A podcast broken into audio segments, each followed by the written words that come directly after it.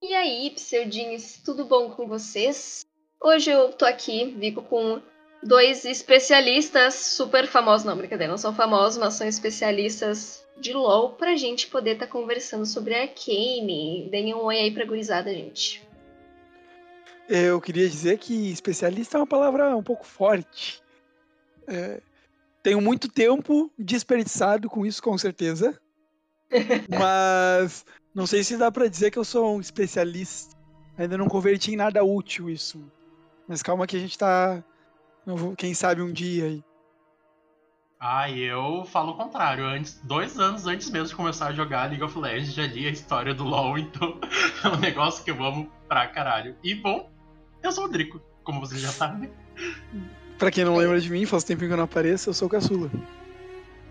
Então é isso, gente. Vocês podem ver que vai ser uma ótima conversa que a gente vai ter hoje. Para quem não sabe muito bem, a gente vai estar falando de, de Arcane. E pra quem não, conhece e veio do contexto só da série, ou nem viu a série ainda, tá vendo se vale a pena, Arcane veio do jogo League of Legends, que já tá aí no ar há 5 milênios, né? 11 anos. 11 anos, Indo pro décimo segundo agora. Bah, muito tempo, muito tempo.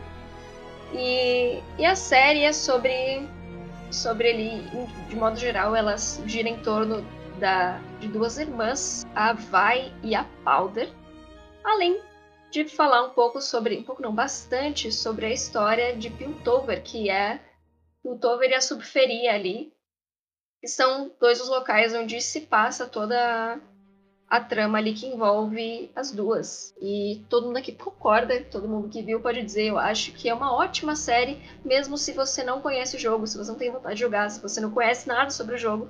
Mesmo assim, é uma série excelente, com qualidade muito boa.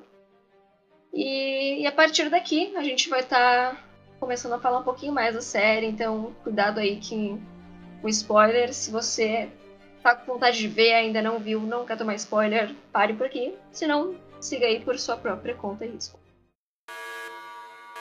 Você está entrando na zona de spoiler. Ouça por sua própria conta e risco. Uma das primeiras coisas que me chamou muito a atenção foi o merchan gigantesco que fizeram em torno dessa série antes de começar a falar da série em si, porque teve comida no iFood, teve skin de graça, quatro skins de graça pros, pros jogadores Teve prêmio no site Riot X Arcane lá, que você jogava um negocinho e ganhava prêmio em todos os jogos ali do Valorant, no Wild Rift, Legends of Runeterra. Todos então, os jogos da Riot. Tudo, tudo da Rito Gomes. Da, é, Além da dos jogos da Riot, porque a gente teve também material no PUBG, no Fortnite.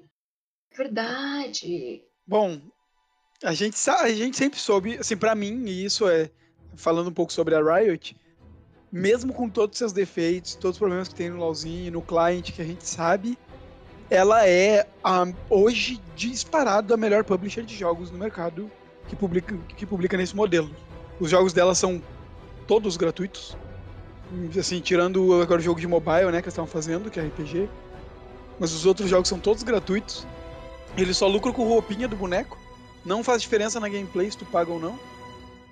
E e eles sabem investir no, no cliente, né?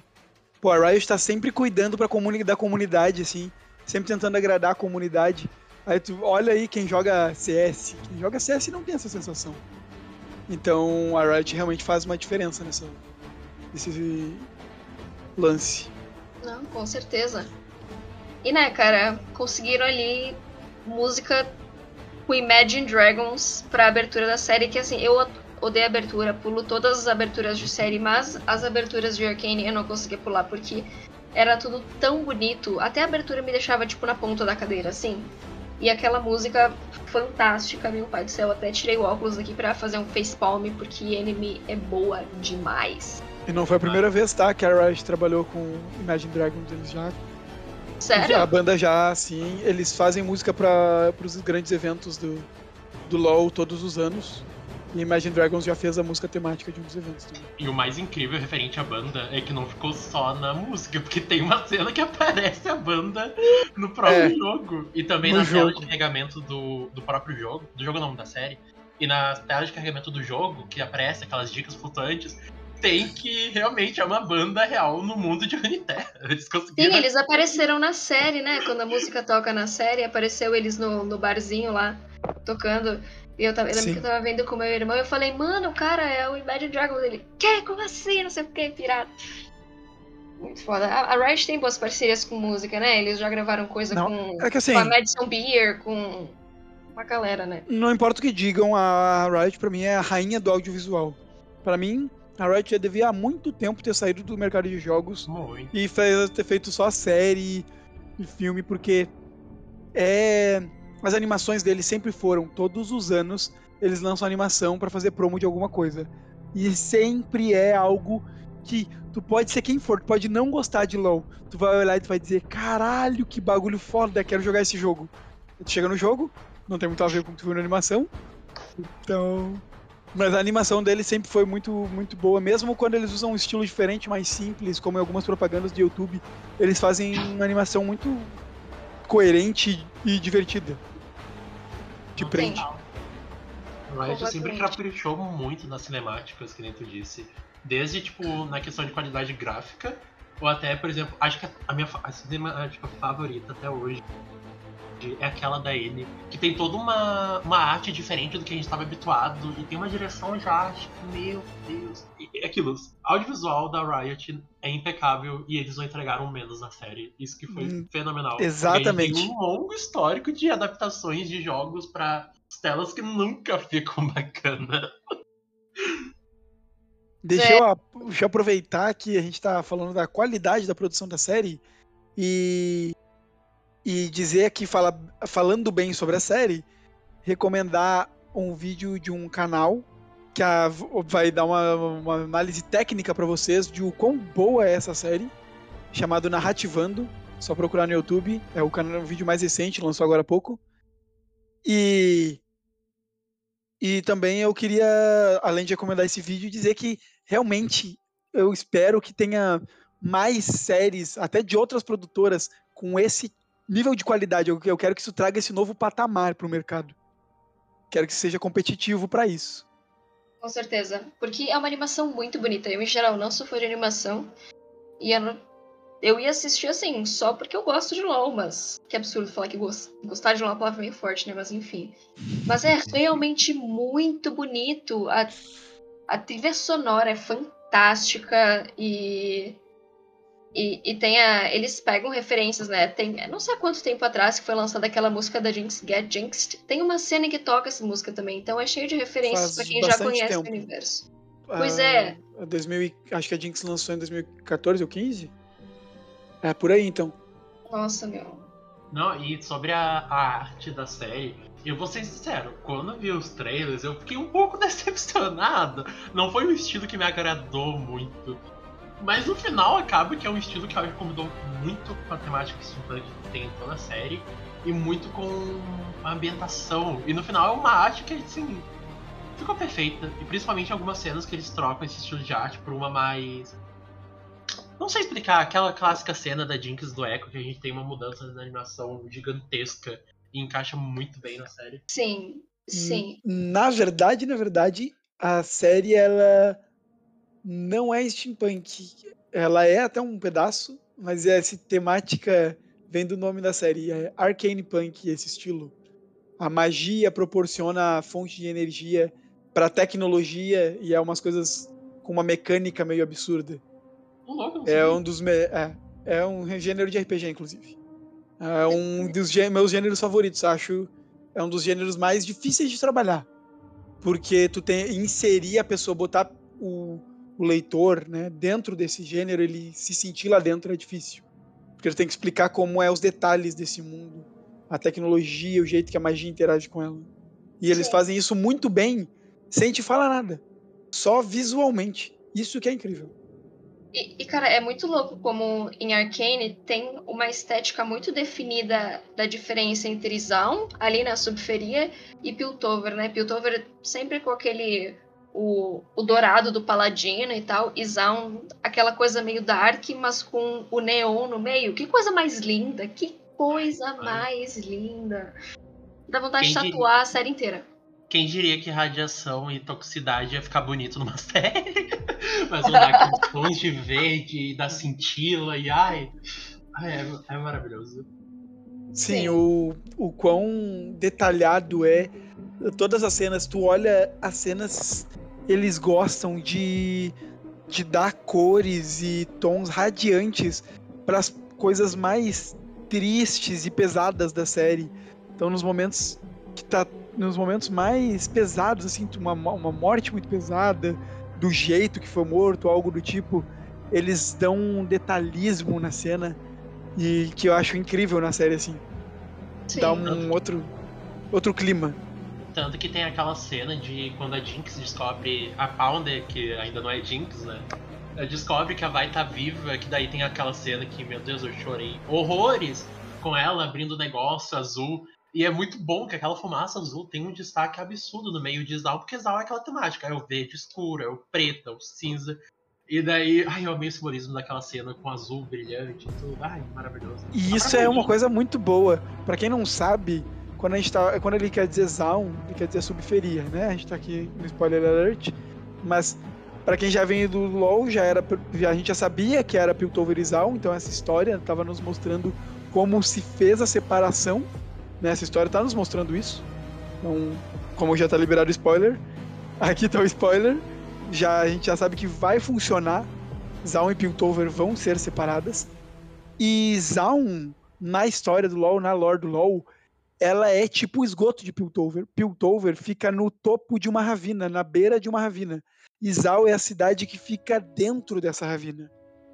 E ela muita da tecnologia que se envolve em Zal são os restos de Piltover que eles jogam lá para cima e pessoa, as pessoas de Zal estudam aquilo e criam as próprias ferramentas. Então, dizem que em Piltover todo, toda a tecnologia que eles usam em Piltover surgiu em Zal e eles só tinham os recursos para fazer melhor. Não, isso, é, isso é bem marcado, não tanto na história, no Arcane, mas na história de Piltover Zal tu vê muito isso, que nem falou é eles pegando os lixos, transformando em tecnologia, e os piltovenses muitas vezes roubando essa tecnologia e conseguindo todos os créditos por isso. Isso é, é incrível. Agora, entrando um pouquinho mais no, nos personagens em si, eu, cara, eu lembro que quando eu vi que a dubladora da Vai, em inglês, ia ser a Hayley Steinfeld, pra quem não sabe, é quem tá fazendo a série do Gavião Arqueiro, que inclusive eu já vi os dois primeiros episódios, tá muito boa. É, eu sou muito cadelinha dela, eu surtei muito quando saiu o trailer do Gavião Arqueiro. E a, dublagem dela ficou perfeita. Vai é uma personagem perfeita. O, todo o arco ali da Vai da Kate. Que vamos combinar que faltou um beijo sim, botaram cena ah, de sexo do Jace e da Mel e não botaram nem um beijinho da Vai e da Kate, Olha, pelo amor de Deus. Essa é a única coisa que eu vou te criticar a Riot. A Riot não é não, não, não vem com força quando a gente tá falando desse tipo de assunto. Ela não. Não, sabe, ela representa, mas ela não expõe tanto que ela tá querendo representar. Então ela sempre dá, tipo assim, deixa entender, sabe? É. É, ela faz isso há muitos anos. Demorou muito para, por exemplo, eles assumirem um personagem gay, que acho que foi o Varus o primeiro. Que não faz tanto tempo que eles assumiram, acho que faz uns 3 anos, 4. É, e para um jogo que tem 11, é bastante tempo. Uhum. E daí a Vai e a Caitlyn sempre foram, elas se tornaram um casal por causa do público, tá? Na história, elas só trabalhavam juntas. Só que os fãs de LoL sempre chiparam as duas até o ponto em que elas viraram um casal. É, Cara, isso foi a coisa que... Opa, desculpa, falei, Drico. Isso foi a coisa que, tipo assim, no começo eu pensei, não, faz mais sentido. Mas depois foi aquilo. É um queerbait desgraçado que eles souberam trabalhar por cima. Porque a gente viu que tem muita tensão, não só sexual entre as duas, mas romântica. Gente, aquela cena delas na cama, a discussão de ai, a gente é como água e óleo. Aí tu me fala que as duas não são um casal? E isso a Riot soube fazer muito bem as cenas de tensão romântica. Tu vê que tem O pior, aquele. o, o, o pior é que agora a fala da Kate quando ela morre mudou. A fala dela agora é fala pra Vai que então é um Bom. casal. É claro, é, é um ai, é só um beijinho, sabe? É, que e aquilo custava que, aí tipo, do mundo.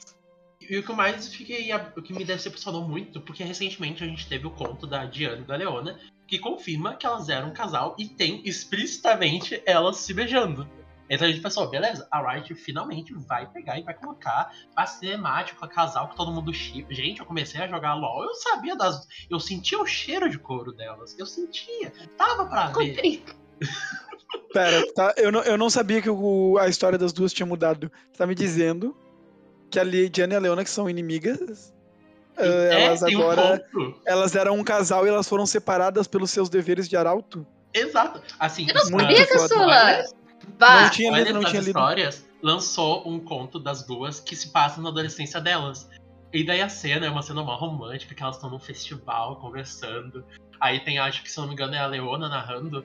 Aí fala, ah, e eu olhei a Diana, e eu beijei ela, e ela me beijou. Ai, casal lindo. Então eu já tava na esperança de que realmente iam finalmente confirmar o casal Davi e Caitlyn, que é um casal, tipo assim, é um dos casais mais populares do jogo, sabe? E na série teve química pra caramba. Tipo, nossa, aquela É, assim, cena do albergue. Eu acho que não, não dá pra dizer que não confirmaram, mas eles realmente podiam, como tu falou, eles tinham que ter, no mínimo, mostrado um beijo. Sabe? Realmente. No mínimo. A, a série eu não lembro qual era a faixa etária, 14, 12? Aham. É? 14. 14? É, tá. Isso Então é, então não poderia. porque Então não rolou- poderia. Não, tudo Rolou bem, um então. sexo lá entre o, entre e a, e a Mel. Por que, que não podia rolar um beijinho das duas? Foi triste. Ah, e um comentário bem fugindo um pouco. Todo mundo concorda que a melhor personagem coadjuvante da série é a Ryo do Cafetina. Obrigado. Linda. A Lulu, gente, todo mundo coração. sabe que é a Lulu. Todo mundo A sabe que é a Lulu. A Lulu tomou uma, ponte da, uma fonte da juventude ao contrário e virou ali a. Ai, muito bom. É. Mas, mas fora isso, é muito real que tu tava comentando comigo mais cedo, Rodrigo, sobre a conexão que é super orgânica entre os personagens. Apesar de ter faltado isso, eu acho que todos, todos os relacionamentos são super bem desenvolvidos na série. Até, até o, o da Sky com o Victor, porque mostra na cena em que mostra ele criança com o barquinho, tu já tem uma menina que chama Sky, né?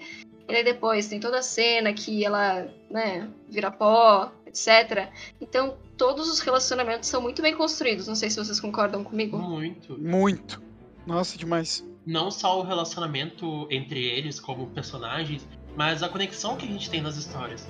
Porque antes, nas histórias do LoL, a gente já tinha as conexões mais explícitas, tipo o Jace e o Victor, a Vi e a Caitlyn.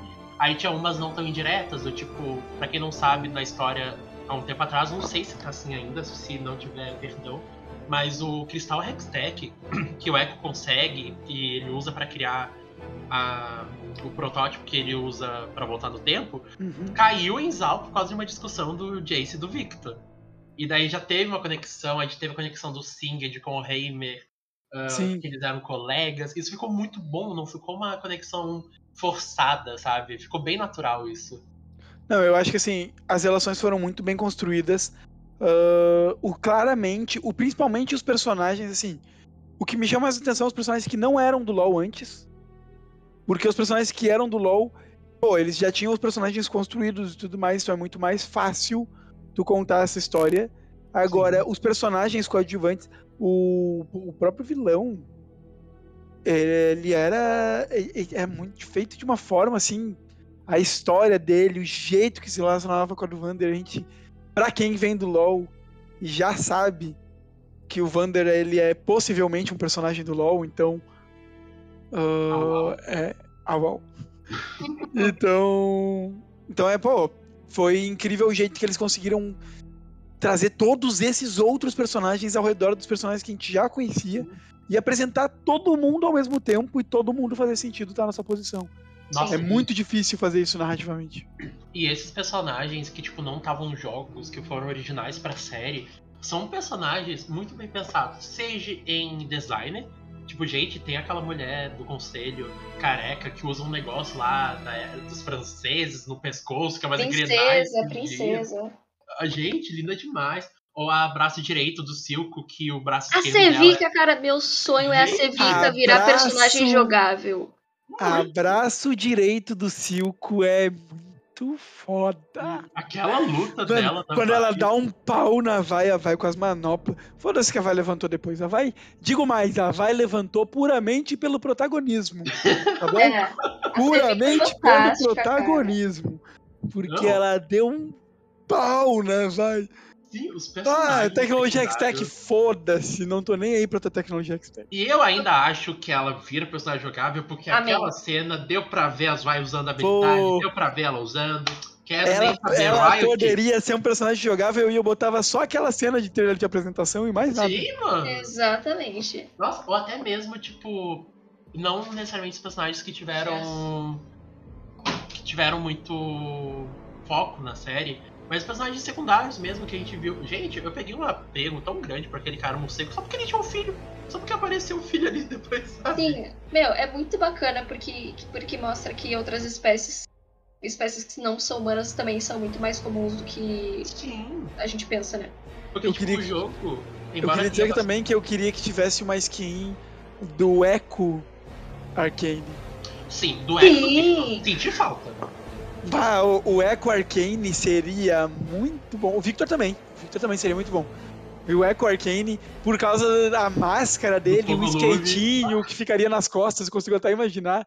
Podia ser ele joga o skatinho em vez do boomerang. Nossa, seria muito bom. Eu quero a skin do Heimer Arcane, cara. Fofinho demais, Ai, cara. Eu virava bem Heimer. Sim, muito Ai, bonitinho. eu- o Heimer putaço com aquele soquinho de perna andando na minha religião, cara. Não dá. não, mas as espécies não humanas. é Mas eu, eu acho assim, ó, falando sobre o Heimer, eu queria aproveitar pra dizer que eu acho incrível, assim, tipo, surreal o quão bem construído é ele. Da ideia de ser um personagem que já viveu centenas de anos e que ele tem uma visão diferente do mundo e a curiosidade insaciável de um cientista. E daí quando ele chega em Zaun e vê o lugar que o Echo fez, que o Echo e o pessoal conseguiu criar, ele fica maravilhado, ele acha incrível. Porque é algo que ele nunca tinha visto.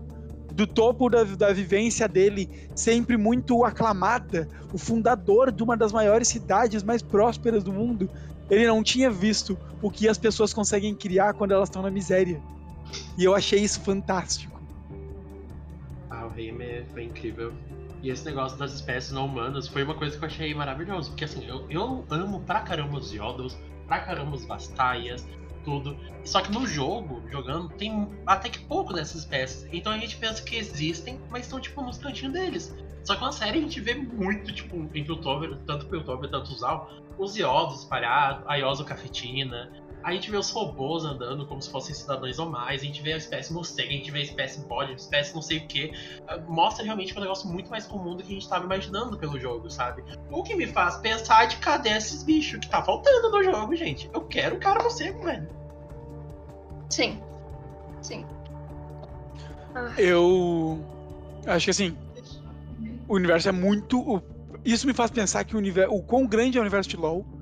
Porque a gente tá falando aqui de vários personagens e vários outros que não estão no LoL, mas que estão em uma cidade de que tava acontecendo naquela época. Sabe-se lá quem tá vivo hoje, quem não tá, o que tá acontecendo com essas pessoas.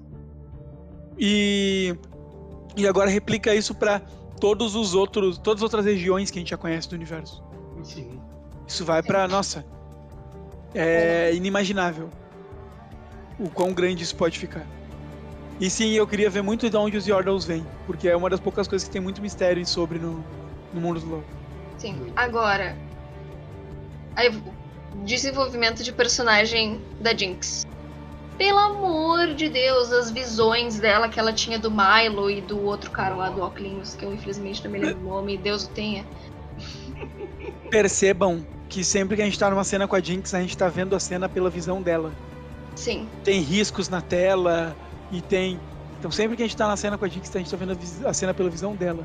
E desde as primeiras cenas, ela já dava sinal de loucura. Porque quando ela era lá bem pequenininha, que estavam discutindo com ela, ela já via esses riscos nas coisas e essas vozes, como se as coisas gritassem com ela. Caramba, não me liguei nisso. Que da hora.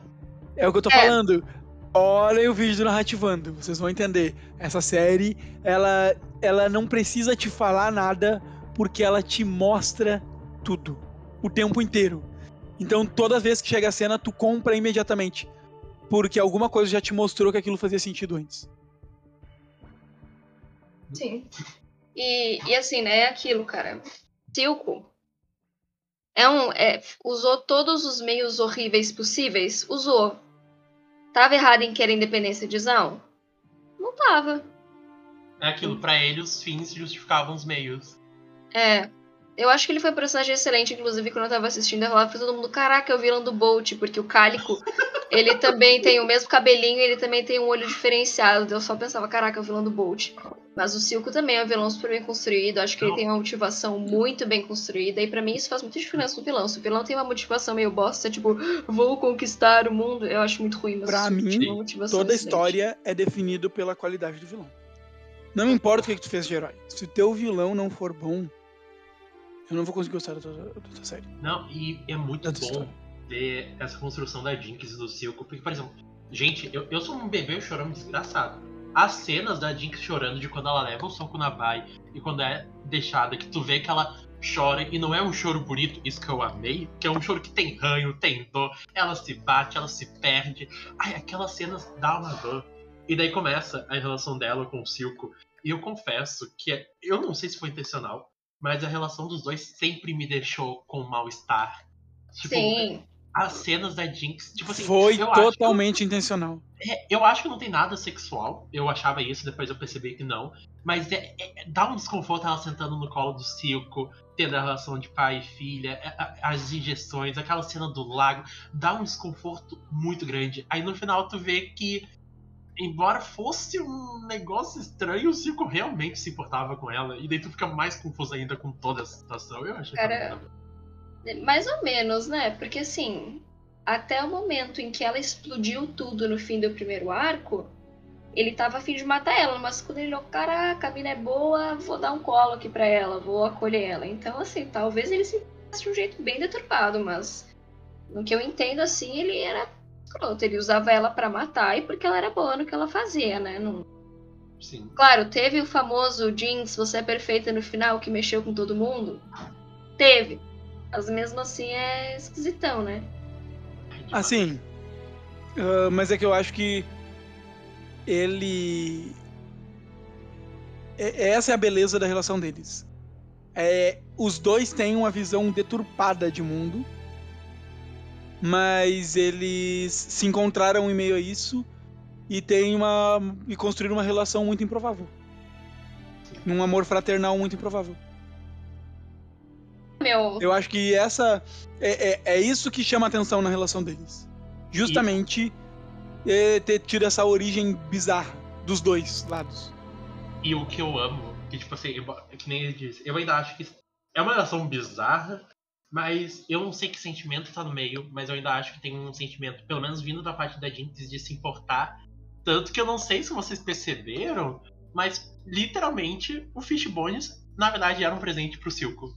Porque a gente tem todo o Silco com a temática dos aquários, das criaturas marinhas. E a Jinx não tem isso. A Jinx tinha o quê? Os macacos, os corvos. Aí ela faz uma arma de destruição em massa, que é o que o Silco queria pra causar o terror dele, li- que usa o, a- o Hextech, que ele tava tentando desenvolver. E eu não sei se vocês já perceberam, mas o Fishbones é um tubarão e ele Sim. tem literalmente uma cicatriz no olho esquerdo igual o Silco. E o olho do Fishbones é amarelo. Nada me tira da cabeça que o Fishbones era um presente pro Silco. E é com isso. certeza. Com certeza. É, é uma dinâmica. Eu não acho que é uma dinâmica agradável, porque eu me sentia sempre desconfortável ali nas cenas. Continuo achando que, enfim, ele usava ela, né? Mas é uma dinâmica muito interessante, assim, de, de ver como os dois funcionam ali um pro outro e tal, né? Completamente diferente do que a gente tinha do Vander com a Vai, por exemplo, né? Porque ali tá tudo tranquilo. Pra mim, o Vander e a Vai era uma. Tipo, em especial com a Vai, porque ele tinha ela como quem era responsável por todos os outros, né? Pelo Milo, pela Powder, enfim, até pelo Echo. E ali sim era uma relação, acho que era mais saudável, assim, um pouquinho mais nos, nos padrões de Zão, né? Porque eles tinham que roubar e fazer várias coisas que Mas a gente, a gente tem que ver uma criança que a- deveria poder fazer. a gente tem que ver que até quando a gente fala das relações lá em cima, né? Lá quando a gente vai pra, pra Piltover, continua. Continua sendo uma relações entre os pais, assim. Continua tendo vários problemas, né? Os pais da Caitlyn, por exemplo, não entendem. A, a- filha deles simplesmente quer fazer o bem. E eles não entendem essa vontade dela de agir sobre isso. Não, a gente E... vê. e tem esse tipo de conflito. Também queria adicionar, que eu esqueci de comentar antes, que pra quem não sabe, o nome Piltover é porque lá embaixo na ravina, lá de, no mais fundo de Zaun, roda um, tem um rio chamado Pilt, que secou há muito tempo. E aí é em cima do Pilt que fica a cidade, então é Piltover. Faz sentido. Ah, uma coisa que eu gostei muito de ver o relacionamento da Caitlyn com a família dela é que a gente vê que a Caitlyn tem aquele senso de justiça enorme da Caitlyn por si só e é impedido num nível absurdo pelos pais dela. Tanto que a gente tem a cena que ela que ela tá meio que uma competição de tiro com aquela antiga policial e ela pergunta se ela realmente deixou ela ganhar ou se, na real ela pergunta se os pais da Caitlyn deram dinheiro pra policial perder pra ela. E eu acho que isso mostra muito a personalidade dela na série de ela quer se provar, mas não pros outros, ela quer se provar pra ela mesma. Ai, amo demais. Sim, sim. E é legal, né? Porque ela sai dessa construção de menininha de apartamento e aos poucos ela vai entendendo que algo precisa ser feito a respeito de toda a desigualdade que rola, né? Não é uma coisa de cara, assim. Tá, agora eu vou trazer o tema mais polêmico então. O Ih, que, que lá. vocês acharam do Jace? Ah, que polêmico uma Assim, ó, ova, caçula. porque Porque, assim, assim, ó, todo mundo tem que concordar que ele é um ridículo e. Ridículo, ridículo apenas, sem condições, cara. Cara, Não. Tá, te- agora tem os argumentos.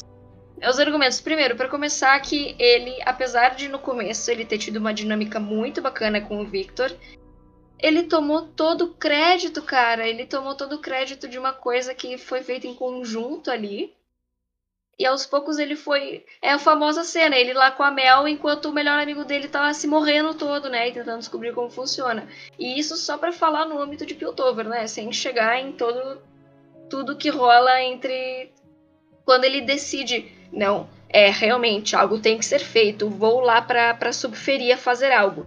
Mato vários pobres, mato uma criança, matei uma criança. Putz, o que eu fiz não é tão legal, vou parar. Ah, meu filho, vai se catar, pelo Meu amor de Deus. personagem. Ai, que tipo assim, teve, teve uma cena que eu achei maravilhosa, que é ele falando que tava um pouco se fudendo com a opinião do conselho. Mas, cara, que cara que. Meu Deus!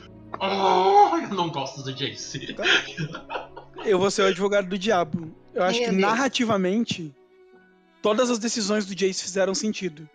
Ele sempre foi num. numa. vis- vis- olhando por um lado assim, tipo. de construção de história, ele tem um arco de personagem em que ele acredita muito que o que ele tá fazendo é pelo bem e vai ser pelo bem. E o resultado nunca é como ele esperava ou como foi prometido a ele. E, e ele vai tendo que lidar com essa situação que surge a partir disso.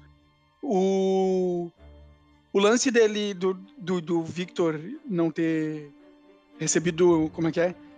Holofote. Crédito. É, crédito, holofote. Eu acho que não ficou muito bem explicado na série, pra ser bem sincero. Porque a última cena que tinha tido era eles concordando que eles fizeram juntos. Acho que até na frente de alguém eles falaram isso. Hum. Alguém importante, tipo o Heimer ou, ou a, a mina lá do Jace.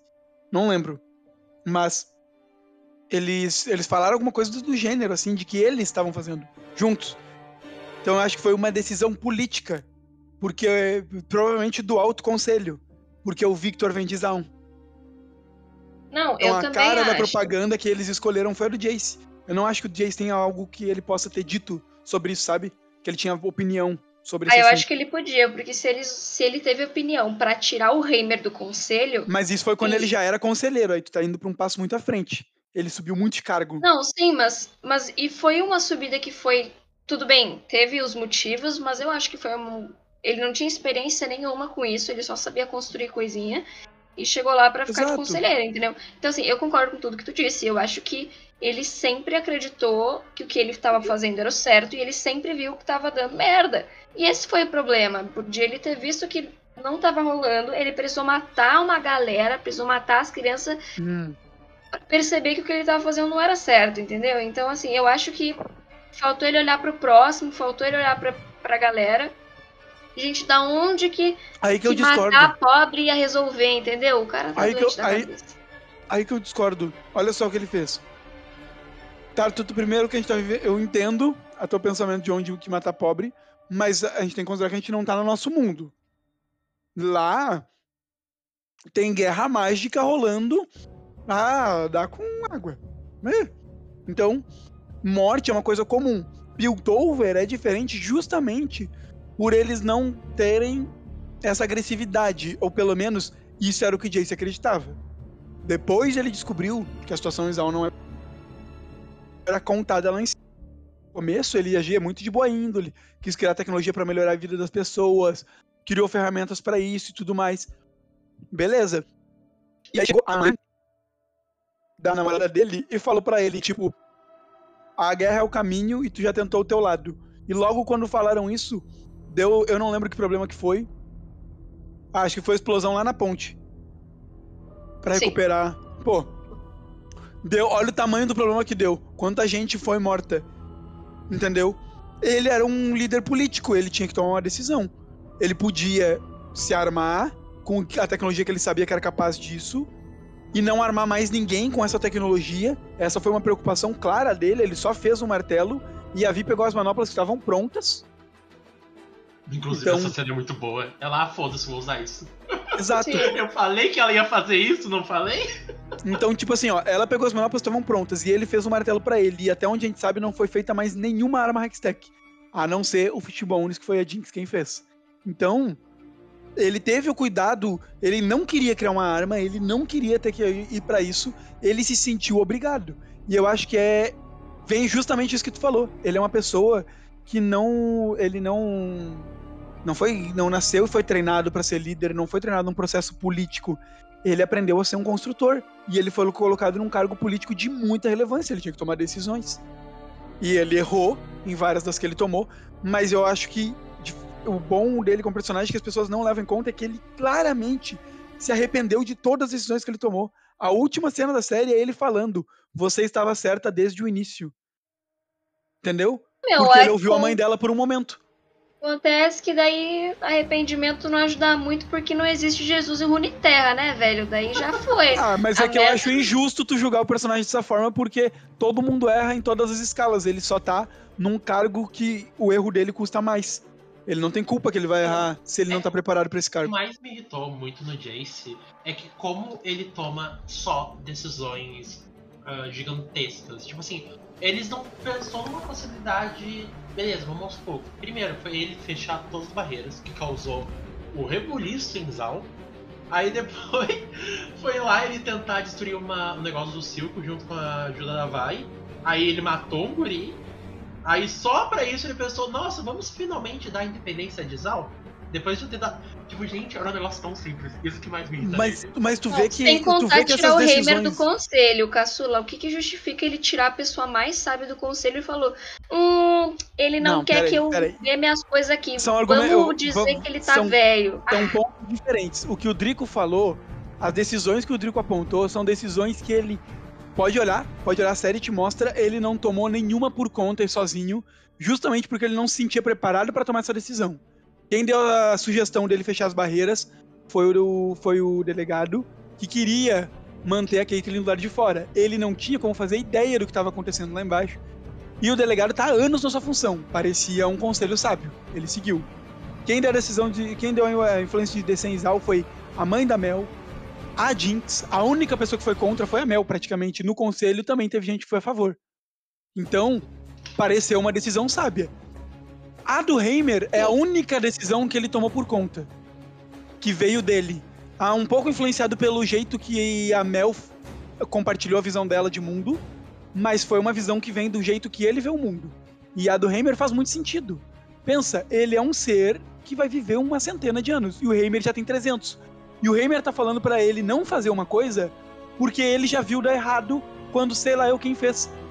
Quem é sei lá eu pro Jace? Ninguém. Ele nunca viu essa pessoa, nunca ouviu falar. Ele tem a chance de tentar uma coisa que vai revolucionar a história para sempre, que é o sonho dele. Ou de deixar de lado porque o Heimer é contra. Aí É você tá passando a mão na cabeça dele por ele não ter o mínimo de olhar crítico, né? Porque grande parte do que você falou é ele sendo influenciado por outras pessoas. Cara, ele não, não é uma criança, ele deveria ter o mínimo de olhar crítico. Mas eu acho que a gente vai ter que concordar em discordar aqui e seguir pra frente, porque senão a gente vai ficar nesse tópico Só o um resto do podcast. sobre relação Jace e Mel é que realmente eu acho que no começo a Mel só queria manipular o Jace, mas depois a piranha se apaixonou. E esse foi o erro dela. Não sei. É, eu, soube- eu acho que assim, eu não tô dizendo que o que o Jace fez não foi errado. Eu só tô dizendo que dentro do personagem dele fazia total sentido todas as ações que ele tomou, todas. E eu não consigo não gostar de um personagem que é muito coerente. Ah, eu Porque não que nem sei, gente falou, cara. o Silco, eu curto o Silco pela mesma, pelo mesmo motivo. Ele é um vilão, mas a história dele torna muito coerente ele fazer o que ele tá fazendo. Enfim, seguindo em frente, Victor. Pegaram um personagem que ninguém mais joga, que ninguém Nossa, entende como sim. funciona direito. Que tá bufado, tá? Tá bem forte. Óbvio, né, Merchan? E fizeram ele virar o xodózinho da série, cara. Gente, Que eu chuchu. nunca imaginei que eu ia amar ver o Victor. Tipo assim, cara, o Victor é legal, é um personagem bem construído. Aquela cena dele correndo, nossa, cara, dá um, uma euforia, uma alegria tão grande, sabe? E depois que a Sky morre, tu vê ele mal e tudo. e- Gente, quem diria que eu ia gostar do Victor? Eu nem fazia ideia do que as habilidades dele faziam até duas semanas passadas. E eu jogo há cinco anos. Bah, eles souberam aproveitar muito. O Singed também foi um personagem que eu achei assim maravilhoso. Que é um personagem que, tipo, ninguém dá muita bola. Aí Não. depois a gente descobre que ele tem influência na história de todo mundo. Não, e o pior, quando eles mostram, a primeira vez que eles mostram o Singed, quando o Victor vai falar com ele, eu, que é o flashback, eu não. No flashback eu não sabia que era o Singed, juro. Também não. Não, ele Eu não tinha.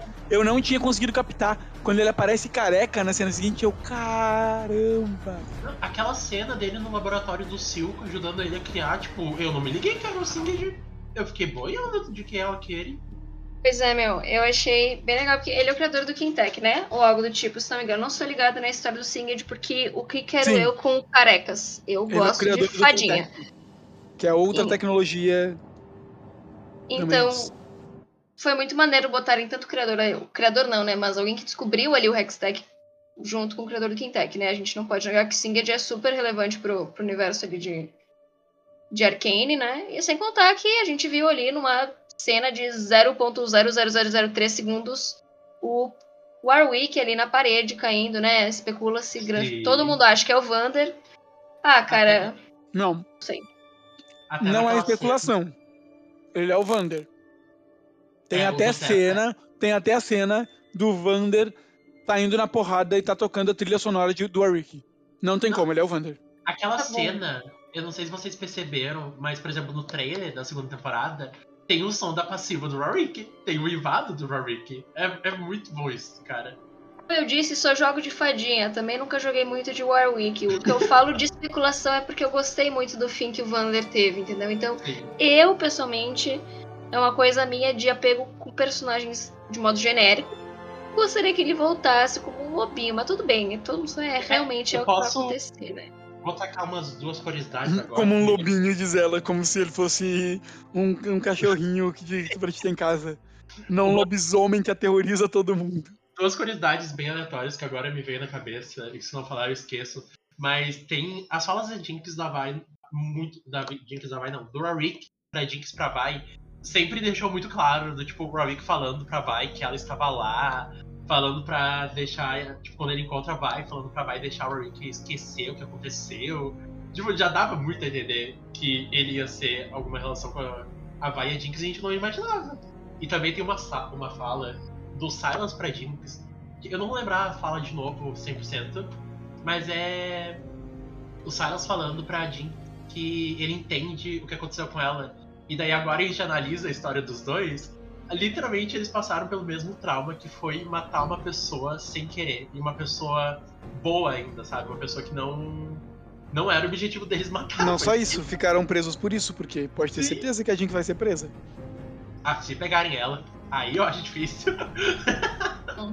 Não, eu, quero, eu só quero veremos. ver a Jinx tacando fogo. Mano, a Jinx pra mim ela é o Coringa de Piltover, entendeu?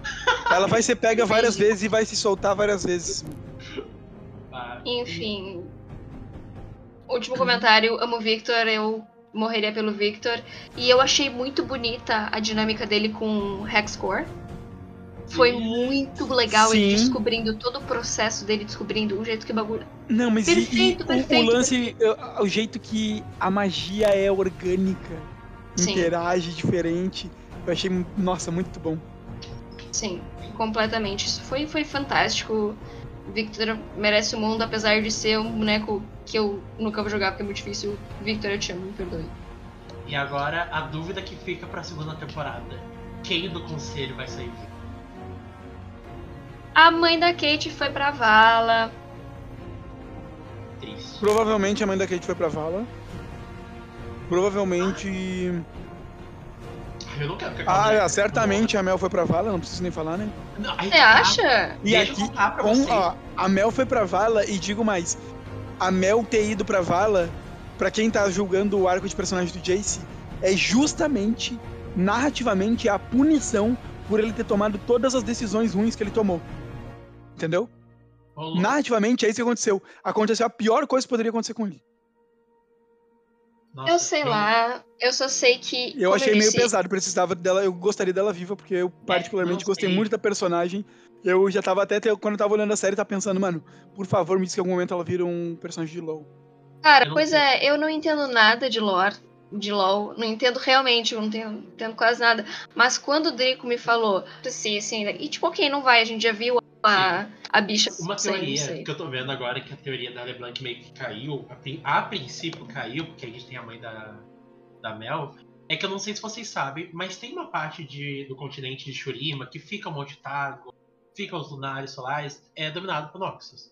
E a gente vê muito, tipo, dourado, muito símbolo de sol, essas coisas na Mel. Então, pessoal, e na cena onde a Jinx atira no conselho, tem um foco muito grande nas marcas, naquelas tatuagens, medalhões, não sei direito o que ela tem nas costas, que é bem dourado. Então, o pessoal, uma teoria, não sei se eu acredito ou não, mas se for eu vou achar bacana, estão teorizando que o clã dela é um clã descendente de alguma coisa dos Lunares, ou roubaram um item mágico dos Solares, e é aquilo. E o pessoal tá teorizando que isso vai deixar a Mel viva. Não sei se é verdade, mas o pessoal tá Olha, sobre tudo. Agora, eu particularmente sou contra. Eu acho que, por mais que eu goste muito da personagem, na construção de toda a série, a morte dela é a coisa que faz mais sentido e vai trazer um, e, e dar o impacto necessário para um final de série. Se ela não morreu ali, o final da primeira temporada é uma merda. Se a Mel não morreu ali, o final da primeira temporada é uma merda.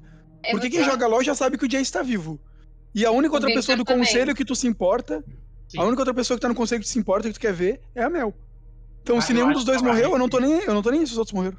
Eu acho que que a Riot ia ser meio burra de matar a Mel, porque eu tenho certeza que, por exemplo, se eles lançarem ela com personagem jogável, vai vender. Mas eu acho que ela não vai Mas ela pode vir de outro, outro jeito. Olha, ela parece muito a cena, queria dizer isso primeiro. sim. Muito. Ela tem um estilo muito parecido com a cena. E. E sei lá, mano, ela pode vir de outro jeito. Ela pode vir na, da Ilha das Sombras como uma alma reencarnada, sei lá, qualquer coisa, mano. Eu prefiro meu. que ela apareça de outra forma dentro do universo de LoL. Tem muita coisa relacionada à magia ah, que pode explicar esse tipo de, de acontecimento. Mas Eu ela acho- sobreviveu, eu prefiro que não. Prefiro que ela reencarne do que ela sobreviva. Eu acho que ela não morre porque acabaram de introduzir a mãe dela. E eu acho que vai ter muita coisa atrás da mãe dela. O Drico tava comentando comigo esses tempos sobre quem que tá atrás da mãe dela e tal. Que comentaram um monte de rolê, comentaram que podia ser o Darius. Também não entendo de lore pra opinar. Assim, posso falar um pouco das teorias que o pessoal tá comentando? Fala porque eu tô curioso. Tipo assim, a gente viu que o clã da Mel é um clã poderoso em Noxus. Tanto que, tipo assim, eles mataram lá a guria no, no flashback e, e, tipo, isso não é qualquer cidadinho de Noxus que faz, uma exploração pra tirar os reis. E, e a gente vê que eles têm bastante poder.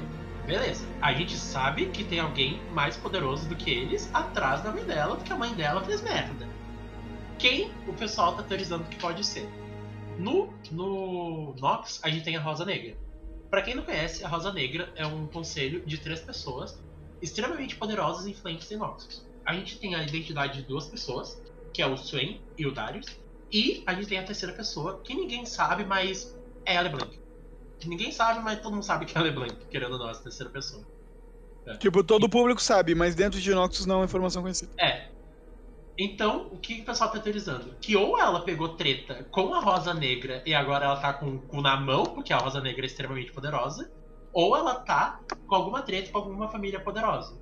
Que poderia ser, por exemplo, a família do Cotô. Que, pra quem não sabe, a família do Cotô é a família da Catarina, da Cassiopeia e do Talo. Surpresos, os três são irmãos, o Talo é adotivo, tá?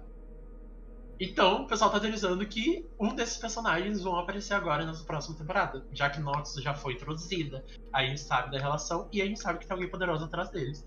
Sinceramente, eu vou amar se a Catarina aparecer na série. Ou a Cassiopeia aparecer com as pernas dela. Assim, eu não sei quem é poderoso tá atrás dela. Não tenho uma teoria formada sobre. Mas eu acho que, como recurso narrativo, a Mel devia continuar morta. Ou aparecer muito depois em outra série, talvez, não relacionada, sei lá. Uh, eu acho que a mãe, é, é, o lance da Mel ter morrido durante isso e ter sido uma resposta à decisão do Jace de atacar, que foi um pedido da mãe da Mel, vai, vai ser uma, uma interação política interessante para acontecer entre Piltover e Noxus. Ainda mais considerando que o Jace é, agora, se já não era, agora com certeza é o maior representante do, do conselho que tem mais voz, mais palavra. Então ele é quem toma a decisão. Então se alguém morreu dentro do conselho, a culpa é dele. E acho que vai, vai vir disso até talvez o poder de barganha da mãe da Mel de conseguir alguma arma Hextech. Uma coisa que eu acho que poderia ser legal, aí agora uma teoria própria aqui, era se ele negociasse com ela e dissesse é poderoso demais, eu não vou te dar um, um monte disso. Eu vou te dar uma para ti. E aí ele fabrica só pra ela e ela pode ser um personagem de LoL. Seria maravilhoso. Vai, isso é legal. Inclusive, uma curiosidade bem aleatória. Eu amo essas curiosidades aleatórias, gente. Mas vocês viram que a mãe da Mel tem o garotinho de programa dela, o bichinho dela, né? E na cena do bordel. Mais de um, tem... aparentemente. Acho que em cada lugar ela leva alguns. Ah, esperta, né? e a gente tem a cena do bordel que aparece a referência à ovelha, aos Kindred que é um cara com uma máscara de ovelha. Esse cara da máscara de ovelha é o garotinho dela. Sim. eu amo essa, esse Gostaria eu que isso fosse mais explorado, porque apesar de ele não ter falado nada, eu olhei para ele e ele me cativou. Sim. É gostoso. Né? Uai, Mas enfim, de modo geral, eu acho que só o fato de a série poder trazer tantas discussões, tantas teorias, tantos pontos de vista diferentes, já é algo que torna a série excepcional, porque isso quer dizer que a gente ficou muito imerso mesmo na narrativa, nas relações entre os personagens. E dá um up, né? Dá uma vontade de jogar mais. Então, por essa, parabéns, Rito Gomes. Agora, pelo jogo tá no beta há quase 12 anos, isso não é parabéns. Mas a série foi boa, né? A série foi boa. Muito. Eu não tinha curtido tanto o final, porque eu tinha achado ele muito aberto, mas aí quando foi. Já tá, para quem não sabe, já tá confirmada que vai ter a segunda temporada e ela já tá em produção. A gente não sabe se vai ser uma continuação direta ou não, porque pode ser que eles resolvam explorar outras regiões, né, de Runeterra e tal. O que, que vocês mas... acham? Cara, eu gostaria que continuasse, porque nem eu falei, me incomodou um pouco que o final ficou ali em aberto. É, com várias coisas eu, em aberto. Eu, oh. sinceramente, eu acho que digamos, ah, tenha 10 temporadas. Se ficar só nesse eixo, vai ser um pouquinho chato. Mas a Riot é aquilo, ela é boa em tudo que faz, menos no jogo. Então eu acho que vai ter uma mudança gradativa. Tipo, eles vão resolver todos esses problemas que eles estão em Zal, e daí eles vão começar a introduzir as outras regiões, que nem aconteceu em Noxus, e vai ter os tramas de Noxus, e... Gente, eu preciso ver a Catarina nessa série. Eu, uhum. eu não aceito menos, cara. Eu tenho duas teorias, duas ideias de como eu acho que poderia continuar. Uma é a sequência direta, acho que seria muito bom. Uh, já teria o conflito, já poderia ter o conflito político com Noxus ali, além da resolução dos problemas de Piltover e Zal.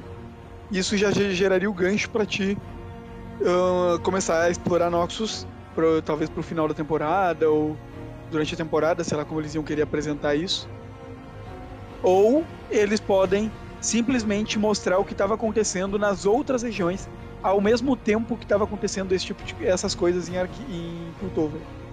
Então, como se fossem sincronizar todas as regiões antes de avançar. Mas essa eu acho que seria muito mais difícil porque o mundo de LoL é muito grande. Eu tô achando que vai ser uma vibe bem, tipo assim, Vingadorzinhos, tipo, ah, cada, vão ter várias. vão ter as histórias, depois eles vão ter um vilão principal. E eu tô achando muito que eles vão, tipo, entre aspas, finalizar esse grande arco que a gente tem na história do LoL, que é a questão dos observadores, né? Então, ai, eu vou. Tu acha que eles vão apresentar isso em série? Nossa, demora, mas acho que seriam Não, temporadas. Seriam temporadas e temporadas. para chegar no ponto de eles enfrentarem os observadores. Nossa senhora. Longe. Acho que, é uma baita ideia. É possível que, que a Riot foque também no pessoal que não conhece tanto assim LoL, porque nem a gente comentou antes, é uma série que até quem não joga LoL curte. Meu irmão, que tem 42 anos e nunca tinha ouvido falar de LoL, me viu jogar uma partida na vida. Ele amou a série, chorou na morte do Vander e tudo mais. Deus tenha. Eu chorei então, em alguns assim, momentos nessa série. Bah, com certeza. Eu, eu dou um sólido 10 aí pra Arcane. O que, que vocês dão de novo? Ai. Ai, eu sou cadelinha da série, eu gostei muito, eu vou dar 10, porque. Ai, eu que sou apaixonado pela história do LoL foi muito bom ver a construção dos personagens, ver que os personagens não são só aquilo que as falas deles apresentam. Tipo, ai, gente, eu sou cadeirinha da série. Assim, o que, que eu vou dizer? Já falei antes, narrativamente a série é praticamente perfeita. Tem pouca cena que faltou fundamento, pouquíssima. E isso é muito mais, muito mais incomum do que a gente pensa que é. E ainda mais pra mim que olho muito anime, tem muito anime merda nesse quesito. E acho que assim. A, o universo de LoL sempre foi um dos meus universos favoritos. Eu sempre achei, tipo, do caralho. Já, já até pensei em ver como é que era, como é que manda currículo pra Riot. Adoraria escrever coisas pra esse universo. Então, não tem como. Pra quem não gosta, se tu não gosta de LoL, nunca viu 10. Se tu gosta de LoL e já e tu gosta de LoL e conhece um pouquinho da lore do LoL, 11, 12 pra cima. Justíssimo. Bom. É maravilhoso. Galera, era isso. Conta pra gente o que você achou. Se você discorda, se você concorda. Sempre bom a gente saber o que a galera que tá escutando também acha, né? Sempre surgem vozes e opiniões novas. Segue a gente lá no Instagram. É isso aí também. Então, deixo aqui o meu beijo para vocês. Pessoal, dê um tchau aí pro público. Valeu, pessoal. Sempre bom estar aqui com vocês de novo. A gente vai voltar mais para falar sobre LoL com o tempo. Ainda mais que provavelmente vão ter mais mais vezes aqui coisas sobre a série, né? Ou séries de LoL. É isso, e... gente. Muito obrigado por terem escutado, pela participação de vocês. E é isso, amores. Então, hum. conta pra nós se você é Team Jace ou Team Bom Senso. Brincadeira, caçula. Brincadeira! Te amo. Descobri que o caçula é meu vizinho hoje, gente. Então agora tem que cuidar, né? Vai que um dia eu chego em casa, a porta arrombada. Hum, então... eu vou jogar uma bomba aqui pela janela. então tá, gente. Beijos e até a próxima. Peraí, peraí. Não esqueçam só de nos seguir no Instagram, né? Underline pseudonerd, underline. Só procurar lá que vocês nos acham. A gente tá sempre postando conteúdo lá e vocês podem ver lá os episódios que vão sair, que estão saindo. Isso aí, isso aí. Adiós!